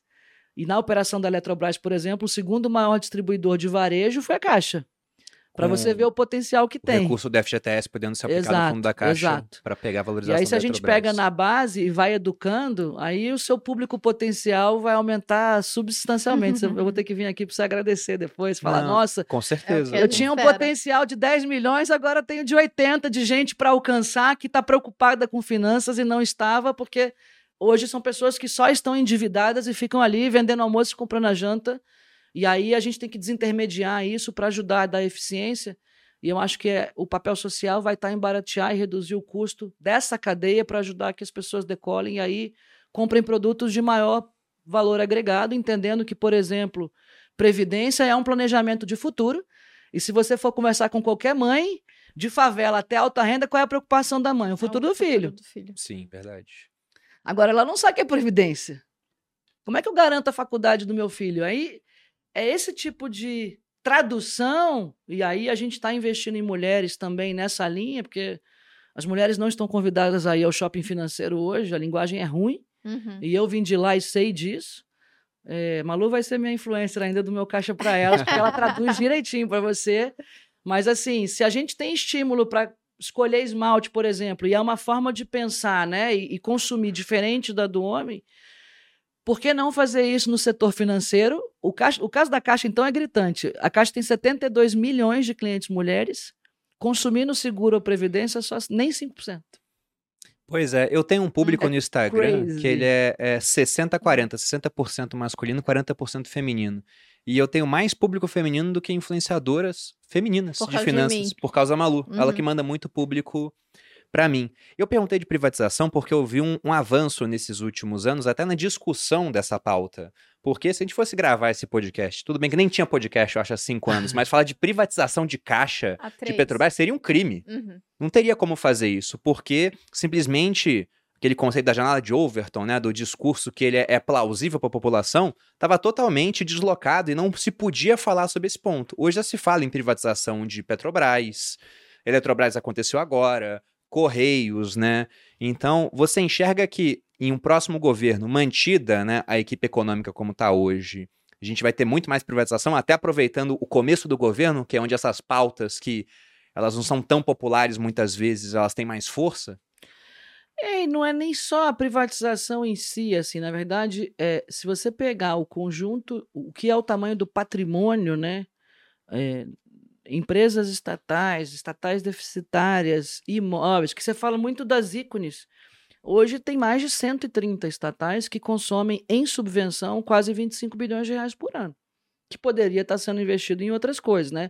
Aí se você pega o book de imóveis da União, que é difícil a burocracia para desinvestir, mas são quase um trilhão de reais em valor contábil de imóveis. Então, é como se fosse assim: é, o cara tem uma praia em Angra, mas ele não tem uma ponte para ele atravessar para ir trabalhar, né? Então é você sair de um patrimônio, de uma gestão de patrimônio que é ineficiente e transferir isso, transferindo riqueza direto para a população e investindo em infraestrutura básica, que aí sim é o que estrutural, né, que é onde o Estado tem que estar. O ministro tem pensado muito em gerar esse tipo de alinhamento, Uhum. aonde o recurso, parte do recurso da desestatização, é, ao invés de ser todo para pagar dívida, por que não a gente é, fazer um link direto com coisas que não são despesas permanentes, mas você é, fazer avanços ali estruturantes nesse sentido, que gera um ciclo mais positivo e uma percepção melhor para que as pessoas entendam o porquê da ineficiência daquilo. E eu acho que essa crise dos combustíveis agora, que foi gerado é, nessa guerra da Rússia e com a Ucrânia que você comentou, assim, a Rússia ela exporta 25% do diesel do mundo. Uhum. Aí para. O Brasil gira sobre rodas, a cadeia produtiva toda, né? E a- na base do diesel. E aí você faz o esforço todo ali, mas o mercado é aberto, ao mesmo tempo tem uma empresa que é sociedade mista, que é um modelo perverso pra caramba, porque gera desconto na ação. Não é bom nem pro investidor, nem pro acionista controlador, porque você tem o poder político é, é, restrito, né? Então você não pode interferir, até porque é, parte da a commodity é global, então não adianta você congelar preço ou intervir no preço, porque você vai gerar um problema maior, é, é double trouble, né? A gente viu isso no governo Dilma. E ao mesmo tempo você fica ali com a ação é, tendo um desconto relevante e no final, porque talvez tenha uma interferência que não pode acontecer num monopólio de cadeia que faz com que a empresa é, tenha uma das maiores margens do mundo por causa do monopólio. Uhum. Não é porque é estatal, é privado. Então, se você abrisse o mercado e estimulasse a competição, se você pega hoje a margem de eh, dali da Petrobras, é, é uma das três maiores do mundo. Eu tô com a margem líquida dela aqui, é quase 30%. É a petroleira mais barata do mundo e, em termos do que você paga pro que ela tá gerando, é a mais lucrativa. A gente até Então- pegou aqui o dado de quanto ela pagou de dividendo esse ano. Foram É. 136,3 bilhões de reais até agora. Sendo que disso, praticamente 50 bilhões foram para o governo, fora os impostos que o governo ainda consegue com a Petrobras. E, aí, eu fico olhando até a esquerda de vez em quando fala a Petrobras está sendo vendida, sucateada. Ela nunca foi tão lucrativa quanto Nunca agora. foi. É uma Nunca piada foi. isso. Até o pessoal fala, o governo, quando saiu lá a questão do Auxílio Brasil, o pessoal falou, poxa, isso vai terminar em mais impressão de dinheiro. Só que foi tanto dividendo entrando das empresas públicas que estão sendo bem geridas, que não precisou de nada disso. Só que é o que você disse, enquanto tem algumas que são, são- são lucrativas, tem várias deficitárias que ficam lá penduradas e pegando parte desse recurso que ganha para poder funcionar, né? E mesmo sendo lucrativo, legal, saneou, é lucrativo, mas assim, é, o efeito que a gente teve agora de redução de combustível foi o Estado atuando em cima da zeragem dos seus impostos para conseguir fazer com que o combustível fosse reduzido na ponta e não usando do poder político que tem numa empresa estatal para interferir, porque não pode fazer isso e não funciona. Então eu acho que ficou provado agora é, nos fatos para a população, tipo assim, o que, que adianta ter a Petrobras se ela não reduzir o seu gás? Talvez seja melhor você abrir o mercado, estimular a competição, né? E aí, em cima da competição, reduz o preço da mercadoria. E talvez com o resultado de uma desestatização, você dá o recurso, sim, à assistência no gás, num momento de crise mundial como foi esse de agora, do que você ficar com esse modelo perverso, que não atende a ninguém. É, então, assim, é, é, é difícil de explicar esse equilíbrio geral, né? Assim, no, no, no- porque não tem a bala de prata, assim, e vai ter que ter muito engajamento para acontecer, mas ainda assim, o que a gente vê é que a prioridade seria você ir atuar nessas que não são eficientes e que, na verdade, a população nem sabe que existe, sabe? Então, você fala assim, Uhum. Quer privatizar Que a não é Caixa? famosa, não, né? não, eu quero usar a Caixa para fazer orientação financeira e ir fechando essas sempre, talvez um dia eles entenderem aonde quer chegar, porque eles vão estar usando capital próprio, né, essa turma da favela que a gente vai entrar, para investir nas ações privatizadas e pedindo, mas ainda tem um caminho para construir que não é em quatro anos que você constrói, é, é- é uma questão de cultura mesmo, né? Então, você olha nos Estados Unidos, que sempre foi é, é, um dos maiores cases de, de população empregado, empreendedor e o cara já desde cedo tem a cultura, sendo de mercado ou não, ele está investindo em ações para pagar a faculdade do filho, né? Todo mundo tinha ação do Citibank, agora é do da Amazon, da, das grandes varejistas. Então, é cultural o cara começar a investir ali para planejar o futuro, e isso é parte do, da, de uma agenda que, que se retroalimenta, que é um caminho, assim, não é em quatro anos, muito menos em quatro, que você com dois é, tem que mudar totalmente a estratégia, né? E pôr o Estado para gastar quando o brasileiro mais precisou, é, durante dois anos, mas assim, é, é- é uma mudança cultural mesmo de percepção. Então, é uma agenda que você vai construindo a percepção das pessoas no tempo a partir da própria melhora delas, da vida delas com é, os casos que aconteceram, né? Você pega no passado, você fala assim, olha o que, que, era, que, que é a Embraer e a Vale do Rio Doce hoje. A Vale do Rio Doce gerou 100 vezes mais empregos do que ela gerava quando ela era empresa pública, trouxe muito mais investimentos do que tinha e hoje é, é uma das maiores empresas do mundo em minério de ferro. Assim, a eficiência é, é, e os resultados foram extraordinariamente maiores. As empresas de comuni- telecomunicação Nem se compara, né?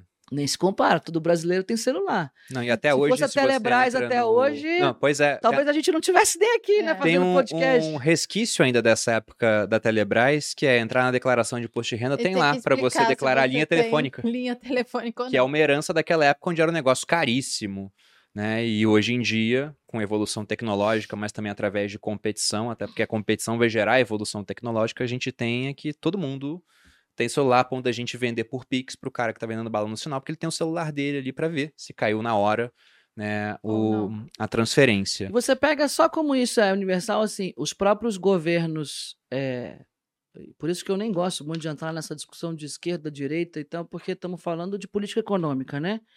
É, é, os próprios governos, os próprios partidos que votaram contra um marco do saneamento, por exemplo, ou é, uma privatização da Eletrobras, se você olha o governador do estado, está fazendo leilão de concessão da companhia de saneamento dele, recebe o caixa da outorga e aí usa para investir em outras áreas e vai universalizar o saneamento em cinco anos, mesmo dizendo que é ruim votando contra, mas assim, é algo que é. Não dá nem para competir o quão virtuoso isso é, é, de impacto econômico, mas principalmente de melhora da utilidade pública para a população, assim, do acesso ao serviço, né?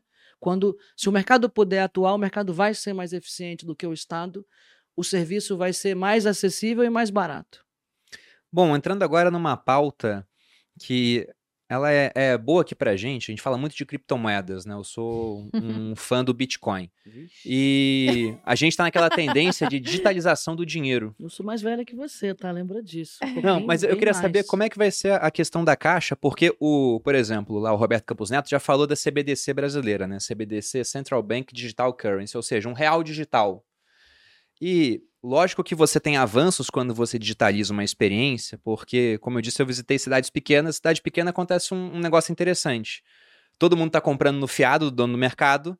Aí, de repente, chega lá um carro forte, abastece o caixa eletrônico com dinheiro, todo mundo saca, dá pro dono do mercado, ele leva, deposita no, no caixa eletrônico pro pessoal levar o dinheiro embora, muitas vezes. É um negócio que não é eficiente. E com o digital você tem muita eficiência, só que você também tem um risco muito grande que é simplesmente a concentração de poder na mão do Estado. E dependendo de quem está lá, isso pode ser nocivo. Lá na China a gente vê que o pessoal simplesmente bloqueia as transações financeiras com apertar de um botão. Você não pode fazer mais nada. Se tem dinheiro físico, pelo menos você pode fazer alguma coisa. Agora, se a moeda é 100% digital, né, já fica mais complicado.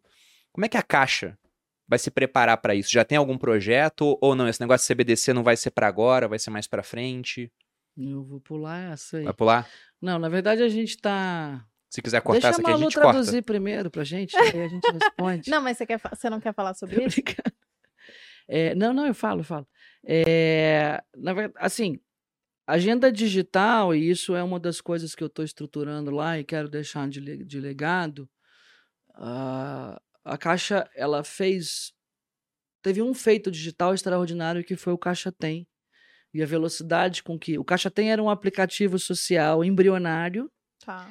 Que quando veio a pandemia, que era o quê? Vamos fazer um aplicativo social mais barato, mais acessível, que você baixe com menos tráfego de internet para a gente conseguir pulverizar e tirar e poupar o tempo do cara nas agências. Quando veio a pandemia, para operar o auxílio emergencial, pariu a prematuro, né? Nasceu a tá. Forceps ali e hoje é um sucesso, tem 98 milhões de clientes dentro do Caixa Tem. E o Brasil pagou auxílio emergencial é, em 45 dias, o que foi um trabalho extraordinário da Caixa. Eu estava no Ministério da Economia, mas viraram noite uma força-tarefa para 68 milhões de brasileiros. É, mas ainda tem um pedaço ali no banco, e eu estou com um grupo grande discutindo isso, e, e, e, são agendas prioritárias minhas, que é fortalecer a governança do banco e levar para melhores práticas, e a outra é dar um choque digital e rápido. Então, Conversei com o alto comando. É, o banco roda bem em termos de infraestrutura, assim, se você pegar o que, que é um dia na caixa, é, é 25% das, dos, toda transação de PIX que acontece no Brasil, são mais de 140 mil contratos de habitação por dia, são não sei quantos milhões de benefícios pagos. Então, assim, a mandala de um dia na caixa é um negócio que não dá problema, então felizmente eu estou há 60 dias sem incidentes de TI, mas é, precisa de desenvolvimento e inovação para acompanhar o que está acontecendo no mercado. Então, além da, da, moeda digital, tem Open Finance, Open Banking, você tem todos os bancos digitais vindos. Então, ao mesmo tempo que eu tenho esse aplicativo que eu abro a conta social, o único banco que não abre conta corrente digital hoje é a Caixa. Olha. Então, você vê uma estrutura de bancos digitais nascendo que já tem banco com quase 70 milhões de clientes, é nas costas do, da minha velhinha aqui que eu estou tocando. Então, assim, é, a gente precisa entrar numa agenda de modernização de processos internos para melhorar a jornada das pessoas que trabalham na Caixa e do cliente da Caixa, porque hoje é uma porta giratória absurda, são 148 milhões de clientes. Eu brinco com o time lá. Se a gente tem 148 milhões de clientes, só não tem as crianças, né? Porque Uhum. todos os brasileiros estão dentro da caixa. Só que a porta giratória ali entra e sai. Vai lá, pega o FGTS, vai. E vai. Aí financia a casa, que a gente tem dois terços do mercado de habitação, e faz o seguro no outro banco. Daqui a pouco está contratando digital e está fazendo o cartão de crédito no outro. E o cara que vende no sinal, ele recebe o auxílio na caixa. Eu estou fazendo essa pesquisa de campo agora. Malu, você pode me ajudar nisso. Eu saio, vou na praia no Rio. Aí vem o vendedor. Mate, biscoito Globo. André, tem Pix? Tem. Tem maquininha? Tem. De quem é a maquininha? Banco tal. Eu já tô 278, minha pesquisa espontânea, nenhuma maquininha da caixa. Então, essa evolução digital é algo que eu criei uma estrutura agora mais forte interna dedicada e você não pode parar o que está dando certo, né? Preserva o que está andando, mas a gente acelerar esse ciclo de inovação para a gente estar dentro desse mercado digital que vem e vem forte. Quando vier o 5G que está entrando, vai democratizar e vai dar acesso mais barato e mais rápido, é, e a gente tem que estar posicionado para isso. E, na verdade, se eu construir as ferramentas, toda a agenda de, de educação financeira que a gente conversou facilita muito. Uhum. Porque o brasileiro é vocal, né? Ele não gosta de escrever nem ler. Eu estava conversando com o pessoal do Metaverso, que tem o WhatsApp.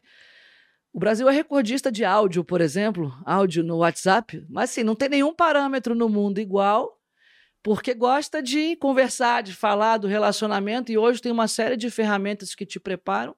Então, a gente está criando é, um plano ali estratégico para acelerar esse processo. Eu quero fazer um choque digital até o final do ano, porque vai ser o fundamento para muita coisa, inclusive para estar tá posicionado para uma moeda digital. Então, você olha assim, cripto hoje é um mundo muito distante do ecossistema da caixa. Eu estou falando do, da base da pirâmide que não sabe o que é meia Sim, ainda, não, né? sim, Sabe, com certeza. exato. Então é uma agenda que a gente acompanha pela, pela, pela Febraban, pelas reuniões com o Banco Central, mas que ela não é prioritária essa fronteira do investimento, mas sim o passo anterior, Ainda que é estar muito. dentro de tudo que está acontecendo e o que é, a revolução digital está transformando o mercado financeiro e o mercado de investimentos como todos. Aí a gente tem que acelerar o posicionamento, porque essa indústria inteira está nascendo nas costas do, da caixa e que se eu não acelerar e melhorar a jornada, é, eu vou ficar só com o osso no final, que é operando o meu monopólio, né? Dos, dos programas de governo, mas eu não crio nenhum valor para o meu cliente Sim. e ele busca todo o resto do serviço fora, financeiro ou de investimento. Então é isso que a gente quer. Se a gente construir bem é, essa questão da base, a hora que ele vai se emancipando e crescendo, você vai disputar comigo um cliente que ainda hoje não é nem canal para você, mas que ele já vai ter uma geração de lealdade e empatia com a caixa tão grande que talvez ele não se mova. Uhum. E hoje ele se move porque o serviço não é ágil, não é moderno, mistura, não é segmentado a estratégia de relacionamento. Então, todo mundo sabe quem é a Caixa. Eu não preciso de originação. A Caixa é o banco de todos os brasileiros. Vou fazer uma propaganda para conhecerem os sócios. Vão. Todos os brasileiros sabem que que, que é a Caixa Econômica Federal. Então, é esse posicionamento que a gente vai ter de ser o banco do empreendedor, de construir isso. É, o digital vai ser impressionante. Então, assim, eu estou montando uma força-tarefa muito grande para agilizar esse processo e dar o choque digital. E aí, toda essa questão das moedas digital e da revolução de meios de pagamento, para a gente estar tá preparado, mas a gente acompanha isso de modo contínuo. É, o Banco Central fez uma agenda fantástica, né? E o Pix hoje é referência mundial, né? Do, É, do que foi feito. Pegou de um jeito muito rápido. É, rápido. E aí Porque você está foi vendo agora com um ano e pouquinho o só. Open Banking, Open Finance, que é o compartilhamento todo, né? Você começou devagarzinho, portabilidade, né, de previdência. Aí depois você vem, aí agora vem que ali você compartilha, aí você vai ter aquele projeto de garantia que você começa a compartilhar numa câmara única a garantia dos empréstimos. Então tudo isso é, estimula a eficiência do setor financeiro e, na verdade, você vai reter o cliente não porque ele fica sem opção, mas porque você tem serviço e valor agregado, agilidade. Aí é o que ele quer e que tipo de informação ele quer entender e como ele toma a decisão dele, que vai ser o pulo de gato e você ir muito mais para essa parte de serviço, de comunicação, do que era as coisas mais básicas antes, que na verdade você botava o cliente como refém, né? Do sistema bancário. Era mais isso. É, se a gente pega antes dessa vinda das fintechs zerando uma série de taxas, por exemplo, o que a gente tinha lá em 2015, 2016 era todo mundo pagando taxa de manutenção de conta, competição de fintech, as taxas baixaram e muitos bancos até sumiram com as taxas. Crédito também houve uma batalha, acabou que o spread ficou um pouco menor, né? Não muito menor, porque o crédito é muito concentrado ainda na mão dos grandes bancos, mas com compartilhamento de dados, o que vai acontecer é que o, o, banco pequeno vai ter acesso aos dados que o Itaú tem de um cliente durante 30 anos, vai conseguir conceder crédito por taxa mais baixa, porque vai ver, ah, dá para confiar nesse cara aqui, porque afinal ele tem um histórico bom, né, não fica inadimplente. Então, quanto mais competição, melhor para o cliente. Diminui taxa de fundo, diminui custo de transação. TED, por exemplo, era cobrado, depois ficou gratuito e agora quase não é mais usado, entre aspas. Né? Ainda é muito usado, mas o Pix veio ali e está substituindo. Então, toda essa evolução tecnológica e competição acaba sendo muito boa para o cliente. O que até interessante no mercado, porque muita gente falava, ah, os bancões vão ser o, os caras que vão ficar menores com essa competição vinda de fintech. E a Caixa é eles um desses bancões. É. Eles têm que investir para acompanhar, porque senão eles vão ser realmente atacados Sim. de tudo e, quanto é lado. Na verdade, a Caixa tem que usar. Aí é, eu brincava assim, eu, na minha carreira de mercado financeiro, eu trabalhei em gestora independente, gerando valor diferenciado em relação aos bancos, né? Até o destino é engraçado, né? Porque eu fiz uma live com o presidente em março, quando a gente lançou um programa de empreendedorismo feminino, e aí ele tava falando desse negócio do Pix, da concorrência e tal. Aí ele, ah, sua área é banco. Aí eu falei, eu nunca trabalhei em banco, fui empreendi no mercado financeiro a vida inteira. E agora eu sou presidente de um. Mas eu acho que a Caixa no papel social, você vê que quando você pega a lógica, o que me chamou a atenção? Eu falei, bom, esses bancos digitais, eles devem estar crescendo numa margem muito pequena para ganhar mercado, como foi o caso das celulares lá atrás, mas o custo ainda baixo. A minha maquininha é mais barata que a deles e o meu cartão também, em tarifa, tá? Então, o que, que é? A jornada do cliente é mais ágil e ele é mais estimulado ali do que lá, mas eu já sou mais barato. É que o app e a do cara é melhor, sempre opera, a gente como banco social sempre opera as menores taxas. E aí no fundo é dos bancões, no caso da Caixa, se a gente não acompanhar isso, o banco vai ficar obsoleto. Sim. Se a gente acelerar e principalmente entrar numa jornada de orientação financeira, e a gente como banco público, social, estatal, se essa é a agenda é, do governo que está se criando, eu falei, todo mundo é peças e ferramentas de uma, de uma mesma agenda, de uma concepção de pensamento de política econômica. O Banco Central está fazendo a parte dele, o Ministério da Economia está fazendo a parte dele e os bancos públicos estão fazendo a parte dele. E aí a gente pode ser um acelerador desse processo, ao invés de ficar reativo, esperando o mercado vir, inova, aí faz a disrupção de uma tarifa, aí você melhora o seu serviço e vai junto, né? é, eu acho que tem alguns, algumas áreas que a gente pode liderar essa agenda, na verdade, e, mas precisa de, de choque de tecnologia, de choque de, de, de serviço digital. E já chegando aqui ao final, Daniela, eu queria te perguntar também sobre como é que você enxerga o seu futuro dentro da Caixa Econômica ou do governo, porque por exemplo, no Banco Central, a gente tem a questão da independência. Uhum. Então, ganhe quem ganhar a eleição, a gente vai ter o Roberto Campos Neto por mais dois anos lá. Já os presidentes de empresas públicas podem ser substituídos, se eu não me engano, por escolha do presidente. Então, o que, que você faria, por exemplo? Você se enxerga mesmo, sei lá, se um Lula ganhar à frente da Caixa, se fosse convidado, permaneceria? Você Ou você prefere do... não falar disso também? Você lembra do daquela, daquela foto das malas de dinheiro, não? Emblemática? Lembro, pô. Lembra disso? Não? Depois você mostra? Eram 50 e poucos milhões? Era, era um vice-presidente da Caixa. Então. É, Jadel eu... Vieira Lima, não era? Era. Então, assim, eu não, é, não me vejo sendo parte de um projeto de política econômica que eu não acredito, né? Uhum. É, então, assim, eu sou parte do projeto, eu tenho entusiasmo, assim, acho que o Brasil está andando e se a gente der continuidade nessa agenda, ela é muito virtuosa para todos, tá? De novo, Sim. dinheiro não tem carimbo nem lado. E gerar renda e riqueza para as famílias, e, e, renda e riqueza geram investimento em educação, em moradia, em bem-estar. É, dinheiro não traz felicidade, mas facilita o seu dia a dia e a Com sua certeza. vida, né? Então, assim, eu tenho muito entusiasmo. Você fala, você vai continuar? Eu brinquei numa outra vez, falei, tô jovem ainda, tenho gás e energia.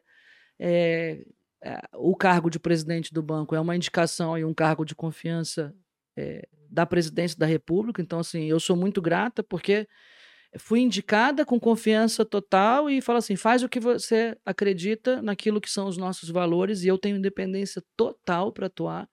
É, não tenho nenhuma orientação direta de nenhum tipo, nenhuma interferência política, zero, zero. Então, assim, eu sou parte do, do desse projeto que eu acredito.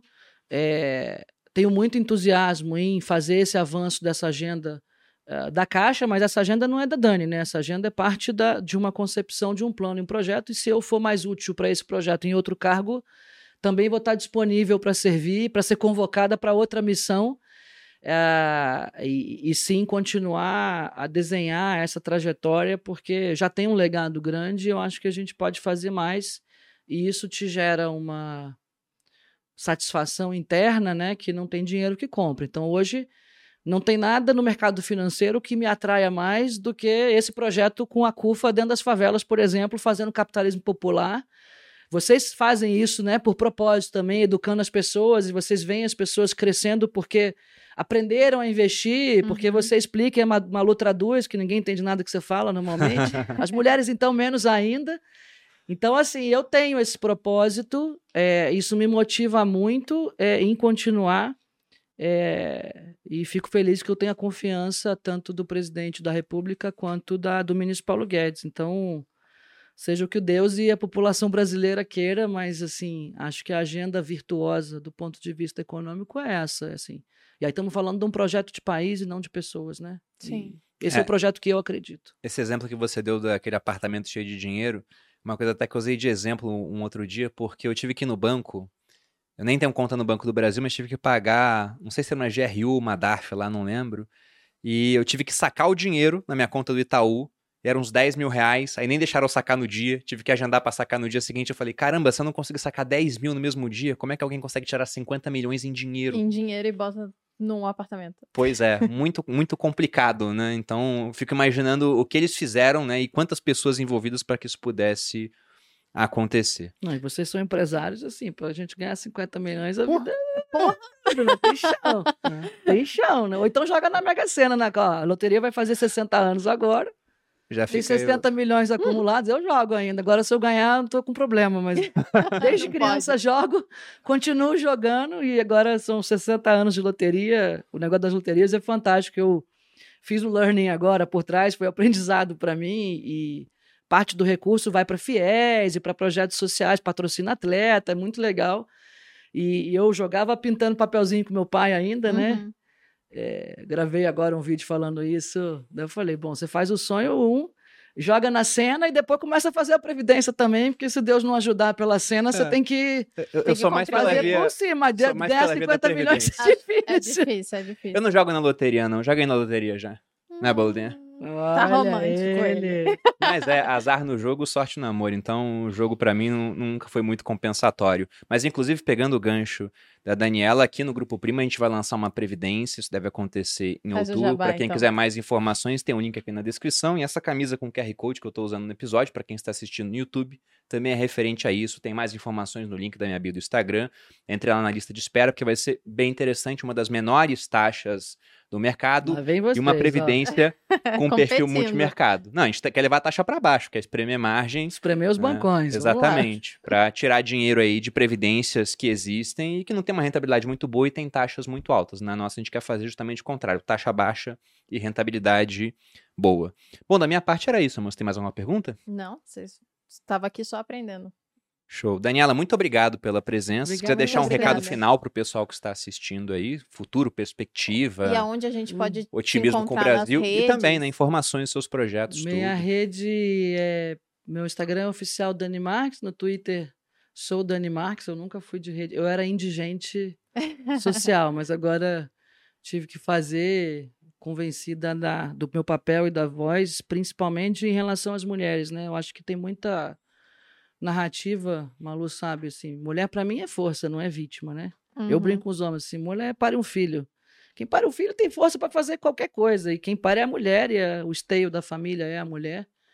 E a gente valorizar e reconhecer a importância da mulher na sociedade, na economia e na estrutura familiar, para mim não tem nada a ver com vitimização ou segregação, até porque eu cheguei aonde eu cheguei porque não me intimidei e acho essa pauta atrasada, tá, Bruno? Por isso que eu gosto muito do, da dinâmica de vocês, porque isso tem a ver com focação, com talento, com parceria. Sim.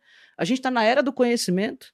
E conhecimento tem a ver com gênero, com raça, com preferência sexual, com tem a ver com qual o seu talento e como é que o Estado te apoia para você desenvolver o seu talento se você se o seu ponto de partida na corrida da vida é menos privilegiado do que o nosso e esse é meu entusiasmo, né? Então é, eu tenho sido bastante ativa e vocal uh, em relação a essa agenda de mulheres, porque a gente reconhecer que existem é, algum, alguns obstáculos né, e algumas resistências, e principalmente ainda casos muito latentes de violência contra a mulher, não significa que é, não adianta você dar o remédio errado para a doença certa, né? E não é vitimizando nem segregando, e muito menos é, tendo políticas de combate à violência que no final são mais lenientes com os bandidos, né? E não é, com Sim. as mulheres e seus filhos que estão entrando na droga, por exemplo, e tal. Então eu tenho sido muito ativa nisso nas minhas redes. É difícil, tá? A trilha é difícil agora, porque assim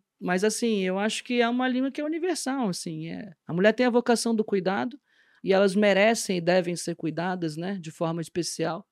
Como eu vejo, eu tenho um carinho especial com ela e eu tenho usado o meu lugar de fala para tentar é, é, colocar aquilo que eu acredito e, e, eu sei como eu cheguei aqui. E eu acho que colocar a mulher numa posição de competição com o homem não leva a nada. É, assim, não tem ninguém competindo com ninguém, né? Acho que cada um tem que fazer aquilo que gosta e tem que ter liberdade individual, liberdade financeira, liberdade de ir e vir e respeito para conseguir correr atrás dos seus sonhos, que é correndo atrás e é que você chega lá e vocês são ícones nisso e um casal parceiro que qual é a divisão de tarefa em casa é vocês que fazem, né? A de Sim. casa, a do trabalho, é tudo sociedade. A casa é uma empresa, que tem outra depois, se vocês tiverem uma startup, aí tem que dividir a startup aí. é uns bons 20 anos que demandam tempo, dinheiro, orçamento, contraturno, e educação, motivação. saúde, motivação. Então, acho que a gente tem que falar bem do Brasil e a gente tem que usar nosso lugar de fala para estar tá agregando, né? É, e construindo um futuro melhor para nós. Para mim, é o meu filho é que me move. Então, fiquei muito feliz de vir aqui. Eu adoro o podcast de vocês. Obrigada. A gente que agradece Muito obrigada pela presença. Adoramos a conversa. Eu tenho certeza que o pessoal também gostou. Foi bem esclarecedor, bastante coisa, né, amor? Sim, com certeza. E vocês, por favor, curtam esse vídeo, se inscrevam no canal para receber nossos vídeos sempre que a gente posta, né? Às vezes quinta-feira, às vezes outros dias da semana. E também vocês podem me encontrar, além de aqui, nos sócios, é, em todas as plataformas de streaming de áudio também, no arroba Maluperini no Instagram. Vocês me encontram no Instagram, no arroba Bruno Perini, no canal do YouTube Você Mais Rico, tem vídeo toda segunda e quarta, e aqui no podcast Os Sócios. Daniela, muito obrigado novamente pela presença, foi um prazer recebê-la. Obrigada, volto, volto sempre, se vocês quiserem. Por favor. Por favor. Espero que tenham gostado do episódio, um grande abraço e até a próxima. Beijos. Beijo.